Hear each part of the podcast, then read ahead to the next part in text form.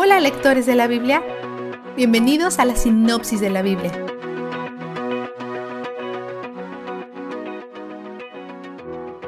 No sabemos quién escribió este libro o a quiénes les fue escrito. Teorías fidedignas de su autoría incluyen a Pablo, Lucas, Bernabé y Apolos. A menudo hace referencia al Antiguo Testamento y pareciera ser dirigido a judeocristianos. Desde el comienzo se enfoca en la supremacía de Cristo. Jesús creó el mundo.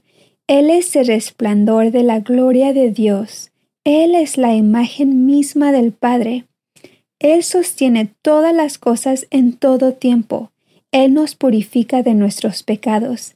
Él está sentado a la diestra del Padre.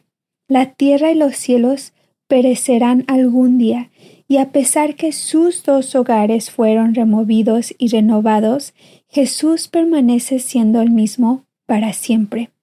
El autor le dice a sus lectores que no dejen que todo esto se les escape.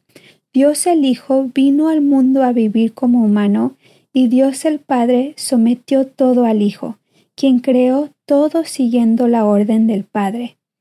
Podría parecer que no todo está sujeto a Él, pero algún día veremos su autoridad y control revelado completamente. Una de las maneras en las que lo veremos será en cómo trata con Satanás. En el capítulo 2, versículo 14, dice que Jesús murió para por tanto, ya que ellos son de carne y hueso, Él también compartió esa naturaleza humana para anular mediante la muerte al que tiene el dominio de la muerte, es decir, al diablo. Hay dos cosas que valen la pena mencionar aquí. Una, la palabra usada para anular significa quedar sin poder y significa detener más que aniquilar. Y dos, Dios tiene todo el control sobre la vida y la muerte, pero le da a Satanás cierto poder cuando sirve a sus propósitos, pero él siempre lo tiene con correa corta y por la supremacía de Cristo sobre todas las cosas somos liberados del miedo a la muerte.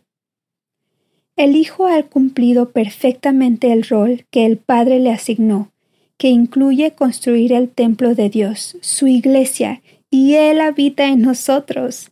El autor nos urge a permanecer firmes en la fe, porque si lo hacemos es evidencia que Él realmente habita en nosotros, porque somos hechos partícipes con Cristo siempre y cuando mantengamos firme nuestra confianza del principio hasta el fin.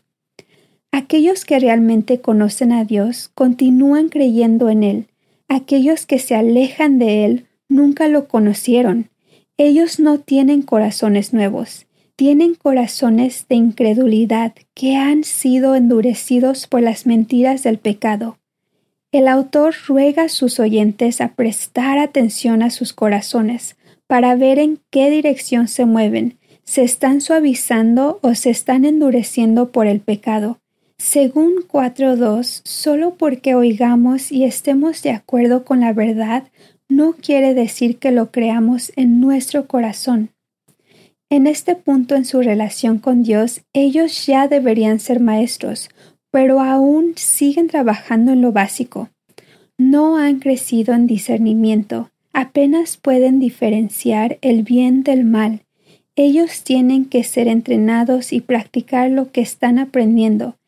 Dice, comencemos por aprender a caminar. Ya hemos establecido el fundamento.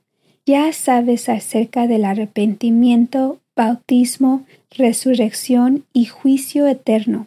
Ya tienes lo básico. Ahora hay que construir sobre esos fundamentos para que realmente puedan crecer como creyentes.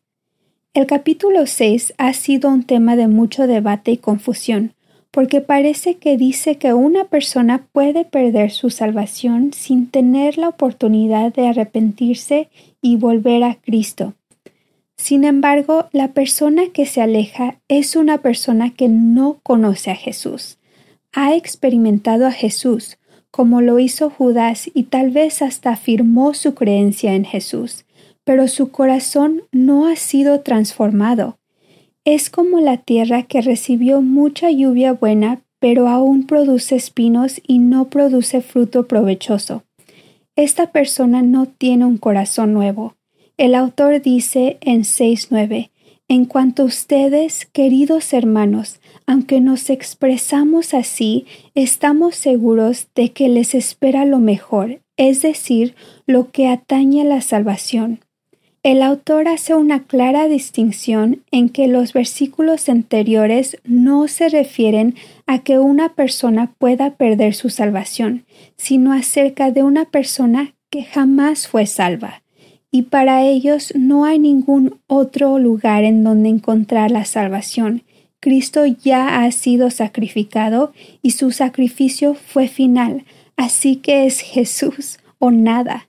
Sin embargo, el creyente puede tener la certeza de su confianza en Jesús, una esperanza que ancla nuestras almas. Vistazo de Dios.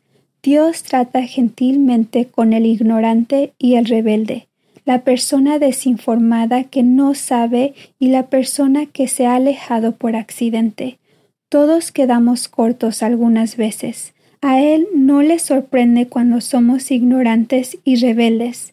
Él lo tomó en cuenta, es gentil con nosotros, pacientemente nos atrae, nos enseña y nos ama. ¡Qué alivio! Él es donde el júbilo está. La sinopsis de la Biblia es presentada a ustedes gracias a B-Group, estudios bíblicos y de discipulado que se reúnen en iglesias y hogares alrededor del mundo cada semana.